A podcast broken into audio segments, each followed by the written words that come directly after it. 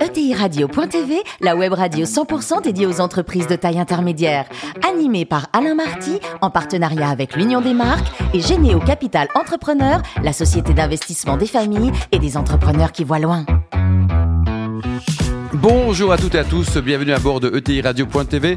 Vous êtes 43 000 dirigeants d'entreprise abonnés à nos podcasts et on vous remercie d'être toujours plus nombreux à nous écouter. Chaque semaine, vous pouvez réagir sur les réseaux sociaux et notre compte Twitter ETI Radio-du-bas TV. À mes côtés, pour co-animer cette émission, François Pécard, directeur associé de GDO Capital Entrepreneur. Bonjour François. Bonjour Alain. Et Jean-Luc Chétrit, le président de l'Union des marques. Bonjour Jean-Luc. Bonjour Alain. Aujourd'hui, nous recevons Benoît Paru, président électoire de INLI. Bonjour Benoît. Bonjour. Alors vous êtes né en 1969 à Toulouse, beau pays, un DESS de droit international des affaires, et puis en 2007, ça y est, c'est votre députation. Vous avez toujours rêvé d'être politique ou pas? Oui, j'ai commencé très tôt la politique, donc effectivement j'ai suivi un parcours politique de 18 ans à, pas loin de 50, euh, et puis maintenant je fais autre chose. Hum, hum. Alors vous avez été ministre hein, du logement en 2009, cette période au gouvernement, votre meilleur souvenir et le pire, c'était quoi? Pendant la période gouvernementale? Ouais. C'est très difficile de vous répondre. Une période de 2009-2012, c'est d'abord la perte de la crise financière de 2009, c'est d'abord la crise monétaire de 2010-2011, donc des périodes excessivement complexes sur le plan sur le plan économique et notamment dans un secteur, le logement, qui est euh, consommateur de grands volumes de capital. Donc il y a effectivement des tensions très fortes sur le plan des, euh, des marchés de l'immobilier à cette époque-là, qui sont des, des souvenirs, pardon, qui ne sont pas parmi les plus agréables, mais qui sont d'une très grande richesse et d'une très grande densité. Et dès lors qu'on aime un peu l'adrénaline, ça, ça, Ça booste un peu, quoi. Et bien. meilleur souvenir, alors Benoît? Bon, finalement, c'est le même. Euh, finalement, c'est l'adrénaline que ça génère. Ouais. Les crises sont euh, des risques considérables, mais en même temps à gérer, c'est passionnant. Alors, depuis euh, 2014, vous êtes maire de, de Chalon euh, en Champagne. Alors, là, il y a des patrons qui nous écoutent. Qu'est-ce qu'il faut leur dire pour qu'ils viennent créer des boîtes ou s'implanter chez vous?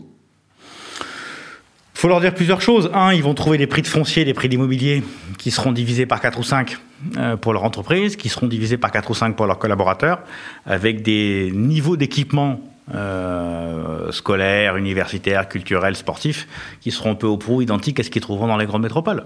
Donc en gros, Il fait bon euh, vivre aussi. euh, c'est l'avantage de ce Il y a qu'on un maire appelle les- sympa. Ça, j'en sais rien, mais c'est ce qu'on appelle l'avantage des, euh, des villes moyennes. Les villes moyennes, c'est euh, 10 minutes pour, euh, à pied pour avoir euh, le théâtre, le marché, le cinéma, euh, le bowling, le- tout ce que vous voulez à, à 10 minutes à pied. Et puis, c'est un quart d'heure de bagnole pour se retrouver en pleine Cambrousse ou en pleine forêt. Et euh, donc c'est un équilibre en termes de qualité de vie d'un côté et de qualité à développer son business qui sont euh, importants Bon, faut pas les deux hésiter, et qui quoi. font la richesse. Sans oublier le microclimat, paraît-il. Il paraît qu'il y a- Non. non, il n'y a pas du Non, tout. quoi. Alors, vous êtes président de cette, euh, cette filiale du groupe Action Logement. Un mot sur, sur le métier et les vocations Le métier, c'est euh, une foncière immobilière. Euh, on a 800 collaborateurs, 400 millions d'euros de chiffre d'affaires. Euh, et grosso modo, notre métier, c'est de gérer 50 000 logements en, en, en Ile-de-France, d'investir grosso modo en achat de nouveaux logements, 1 milliard à 1 milliard 2 par, euh, par an, euh, pour acquérir un, nouveau patrimoine, et de louer ce patrimoine à un public cible particulier, les classes moyennes. En gros, ceux qui sont déjà trop riches et qui n'ont pas le droit d'aller dans le social, mais qui sont des cadres moyens du privé et qui n'auront pas accès dans les territoires dits très tendus euh, en termes de logement, notamment l'Île-de-France, notamment Paris, bien évidemment, qui n'ont pas accès au logement privé là. Et donc c'est une gamme de loyers qui se situe entre le social et le privé pour les classes moyennes. François? Oui, alors on constate tous que cette crise sanitaire est venue clairement accélérer le phénomène du télétravail qui existait déjà.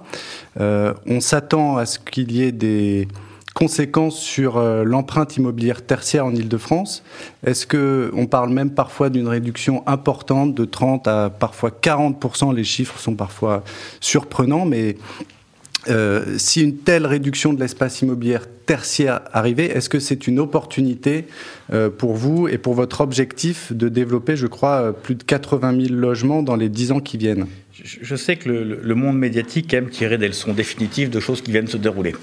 Enfin, si quel- quelqu'un est capable de tirer une, conséquence définitive de la crise que nous sommes en train de vivre, euh, bravo à lui. Il faut vraiment qu'il se présente à la prochaine élection présidentielle parce que ce sera vraiment le génie de ces temps modernes. Donc, un peu de mesure ne fait pas de mal et un peu de nuance dans un livre ne fait pas de mal. Le bureau est terminé, le commerce est tiré, terminé, vive le logement, etc. Ou euh, des milliers de Parisiens vont partir en province pour voir ce qui s'y passe. Un peu de nuance euh, pour tout ça.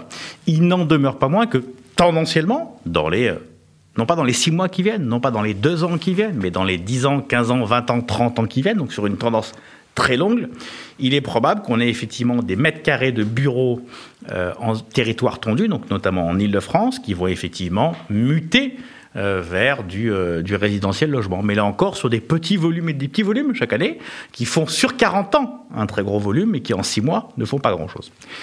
Aujourd'hui, il y a des freins très lourds à cette transformation, et notamment un frein économique. Dans le bilan d'une boîte, un bureau, c'est comptablement à tel prix, qui est très largement supérieur à l'équivalent logement. Donc la mutation de l'un vers l'autre est comptablement quasi impossible, sauf avoir une dépréciation d'actifs mm. pour une entreprise. Et donc le modèle économique aujourd'hui de transformation de bureaux en logement est un modèle économique qui, à Paris ou en première couronne parisienne, n'existe pas. Deuxième couronne parisienne, c'est plus facile, mais comme c'est pas là où on a le plus besoin de le faire, on a aujourd'hui une inadéquation, une inadéquation, je vais y arriver, économique entre le bureau et le logement. Donc ça peut se faire sur quelques opérations, mais c'est un, faible volume qui va avoir tendance à, progresser. Il ne faut pas en attendre un Eldorado dans les trois ans qui viennent. Ça restera marginal, quoi. Non, là encore, il faut vraiment se mettre en tête que le secteur économique de l'immobilier, est un secteur de très long terme. Ce n'est pas un secteur qui s'apprécie sur les six mois qui viennent. C'est un secteur qui s'apprécie sur 10 ans, 20 ans, 30 ans ou 40 ans. Parce que quand, quand on construit un bâtiment, on le construit pour cette temporalité-là. Et donc, il faut juste se dire que comme on est totalement dépendant des phénomènes démographiques, et que la démographie, là encore, d'un an sur l'autre, c'est pas grand-chose, mais que sur 30 ans, ça provoque des vagues considérables, il faut les analyser à long terme et pas à court terme. François je crois que vous reconnaissez aux ETI euh, l'avantage euh, d'une facilité à l'innovation. Euh, est-ce que chez Inly, elle se traduit également? Et si oui, quelles sont les innovations dans votre secteur que, que vous allez mettre en place? Alors, loin de moi l'idée de donner des, des, des, idées, et là encore, des formules générales à quiconque ou des leçons à quiconque. Je dirige une UTI. Hmm. J'en ai pas dirigé 50 avant, donc mon expertise en la matière est assez relative. Donc là encore, un peu de modération dans les généralités qu'on pourra, les, les, les, phrases élogies générales qu'on pourra en sortir. Ce que je perçois de, de l'entreprise euh, dans laquelle je suis aujourd'hui, c'est effectivement une capacité d'innovation, parce que comme c'était évoqué euh, tout à l'heure, ça va vite. Et la décision, elle met pas six mois à remonter d'une comitologie de Théodule qui vient d'en haut, qui vient d'au-dessous, qui vient d'à côté. Ça va très vite.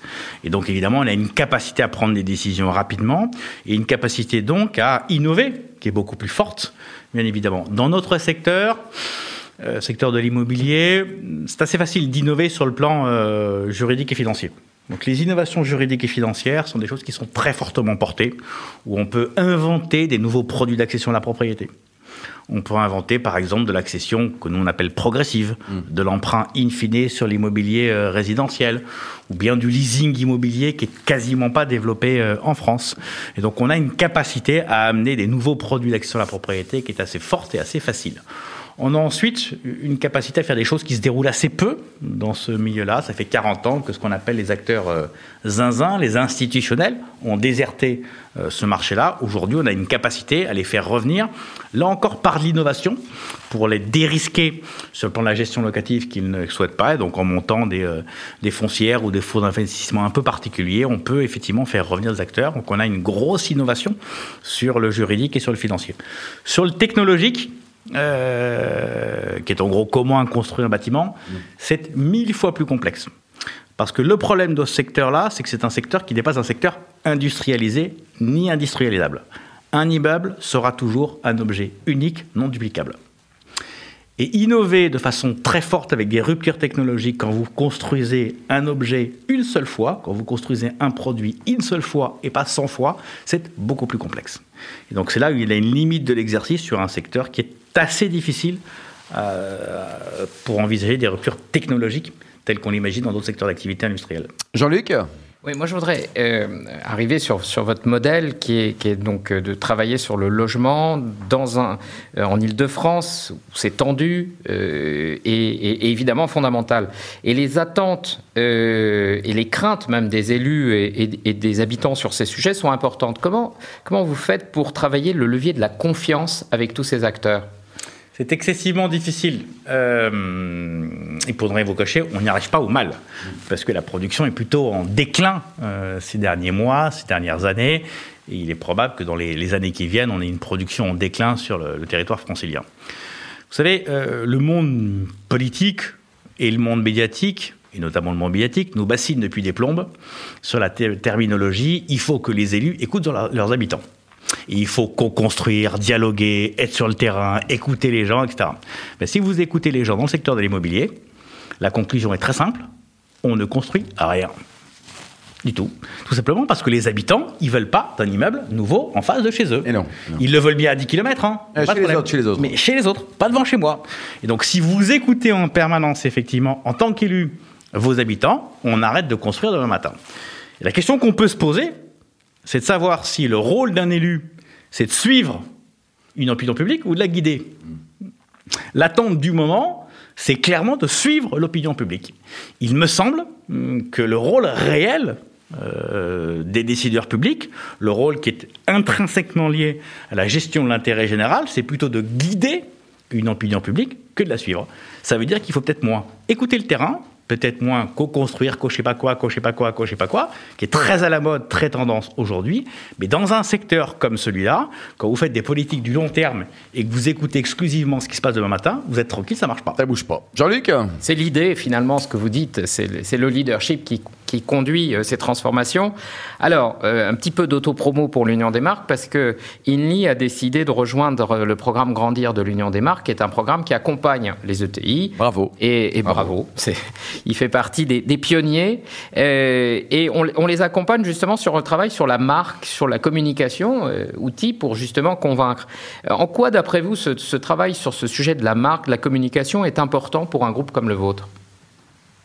Alors, déjà pour une société, parce qu'on n'est pas un groupe, euh, nous, notre difficulté à la limite, plus que la question de la marque, euh, c'est la question du produit.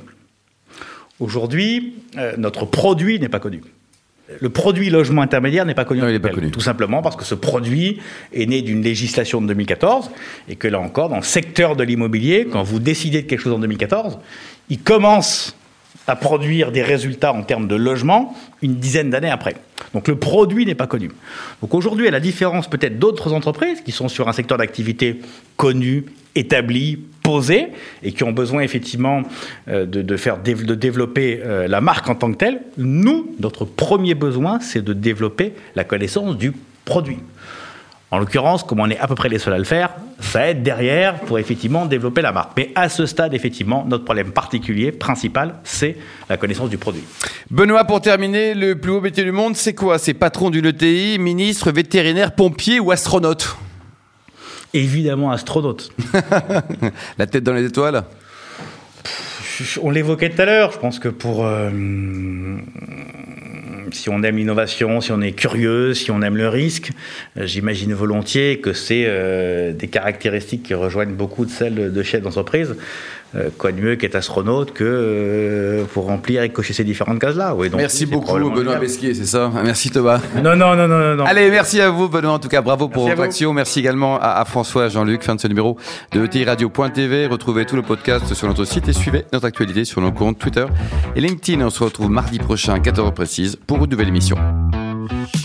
L'invité de la semaine de TI Radio.tv, une production B2B Radio.tv en partenariat avec l'Union des marques et Généo Capital Entrepreneur, la société d'investissement des familles et des entrepreneurs qui voient loin.